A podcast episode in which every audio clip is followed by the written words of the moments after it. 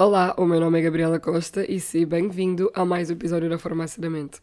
Neste episódio vamos falar sobre a escrita terapêutica, que é um conjunto de técnicas que vos pode ajudar com a vossa ansiedade, com o vosso autoconhecimento, a desabafarem e perceberem melhor o que vocês estão a sentir. É uma técnica que eu usei durante muitos anos até conseguir melhorar a minha saúde mental e que ainda hoje utilizo. Portanto, eu acredito mesmo que isto funcione e pode vos ajudar muito com as vossas questões de saúde mental. Portanto, passando agora às técnicas propriamente ditas, o ideal é vocês escolherem um lugar simples, calmo, tranquilo, que vocês consigam escrever livremente sobre os vossos sentimentos e pensamentos. Caso não consigam um lugar simples e tranquilo, que é muito difícil de encontrar hoje em dia, não há problema nenhum, podem fazê-lo onde quiserem. E a primeira coisa, efetivamente, é vocês terem um diário emocional, ou seja, todos os dias, ou sempre que vocês conseguirem, escreverem sobre as vossas emoções, ou pelo menos tentarem identificar as vossas emoções. Isto parece um exercício estranho, mas a verdade é que nós não fomos habituados a identificar quando sentimos medo, raiva, tristeza, alegria. E muitas vezes não sabemos exatamente o que estamos a sentir por isto, porque não temos palavras para descrever. Portanto, o diário emocional é uma maneira de vocês saberem o que sentem e apontarem as vossas emoções. Existe um template próprio que eu também vou pôr na farmácia no link na bio, que já vem pronto e vocês só têm que assinalar as vossas emoções. Portanto, já sabem, Instagram da Farmácia da Mente, no link da bio, já tem lá o template lindo, maravilhoso para vocês saberem as vossas emoções e perceberem melhor sobre isto. O próximo exercício é o das cartas não enviadas. Portanto, é uma maneira de vocês escreverem direcionados a alguém ou a alguma coisa. Portanto, vocês podem escrever para alguém que vos magoou, alguém que vocês gostariam de falar, mas por alguma razão não conseguem. Podem escrever para a vossa criança interior, que ainda tem as emoções em si. Ou seja, as emoções que nós sentimos em criança, as coisas que nos disseram em crianças, ainda hoje nos afetam, assim como os nossos traumas. Portanto, escreverem para a vossa criança interior aquilo que ela deveria ter ouvido, apesar de parecer um exercício estranho, ajuda imenso a vossa ansiedade e a resolver alguns traumas que possam ter. Resolver traumas talvez tenha sido uma palavra forte, mas pode ajudar imenso com essa questão. E o próximo exercício é fazerem a escrita da gratidão, que eu sei que parece uma coisa bué, holística, mas é muito simples. É basicamente dizerem o porquê que vocês são gratos. O que é que efetivamente existe na vossa vida que é positivo e que é bom e que, pá, é uma coisa incrível que vocês devem agradecer todos os dias. Eu sei que algumas pessoas com problemas de saúde mental vão dizer que não há nada e que o mundo é horrível e que está tudo péssimo. Eu sei porque eu já tive este tipo de pensamento, mas a verdade é que se nós pararmos bem para pensar, existem coisas muito simples no nosso dia a dia pelos quais nós somos gratos.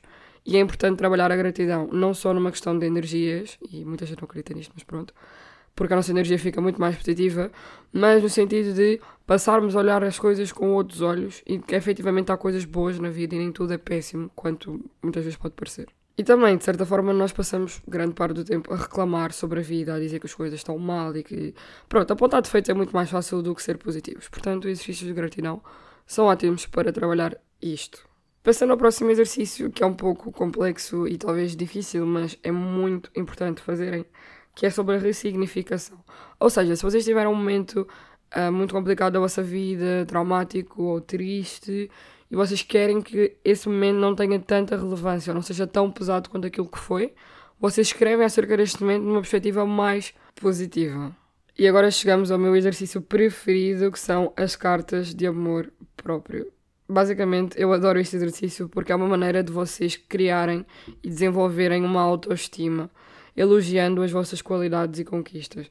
Portanto, fazerem um texto para vocês próprios, literalmente no momento presente, e podem referir coisas que aconteceram no passado, que vocês lidaram e sendo positivos. Ou seja, a carta de amor próprio tem que ser algo que vocês elogiem-se, não desvalorizem-se de alguma forma.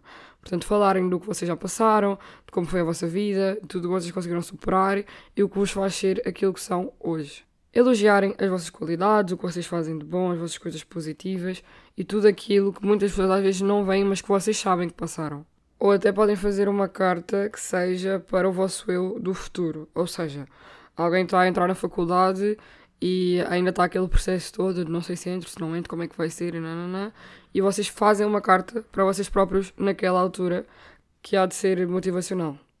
Entretanto, chegamos ao fim dos exercícios, mas vocês podem criar a vossa própria escrita terapêutica. Vocês podem desabafar da maneira que acham melhor, podem escrever poemas, podem escrever histórias, tudo o que vos aliviar de certa forma os vossos sentimentos e a vossa ansiedade é benéfico. No entanto, é importante referir que vocês falarem sobre os vossos traumas, escreverem sobre eventos difíceis da vossa vida, pode ser prejudicial de uma maneira de vocês estarem a mexer com coisas que são muito pesadas para vocês. Portanto, é necessário terem cuidado com isto. Se quiserem enfrentar o problema, enfrentem, isso vai ser positivo para vocês. Mas se acharem que os vai fazer pior, não façam exercícios tão profundos de escrita terapêutica. Procurem ajuda, procurem um profissional de saúde, um psicólogo, alguém que vos possa ajudar, nem que seja um amigo, para vocês falarem sobre isto e não estarem sozinhos. E para finalizar este episódio, eu espero que vocês tenham gostado e que entrem na comunidade de saúde mental que eu tenho em conjunto com a Tabu CBD. Tudo isto porque todas as semanas eu estou lá a dar-vos dicas de saúde mental, de ansiedade, de autoestima, de autoconhecimento, enfim, tudo o que vocês precisarem sobre saúde mental. Portanto, vão lá, tem vários exercícios, é só clicarem no link da bio do Instagram, arroba a farmácia da mente. E já sabem, vamos finalizar este episódio. Espero que vocês tenham gostado. Avaliem com 5 estrelas aqui no Spotify ou nas plataformas que estiverem a ouvir. E até o próximo episódio.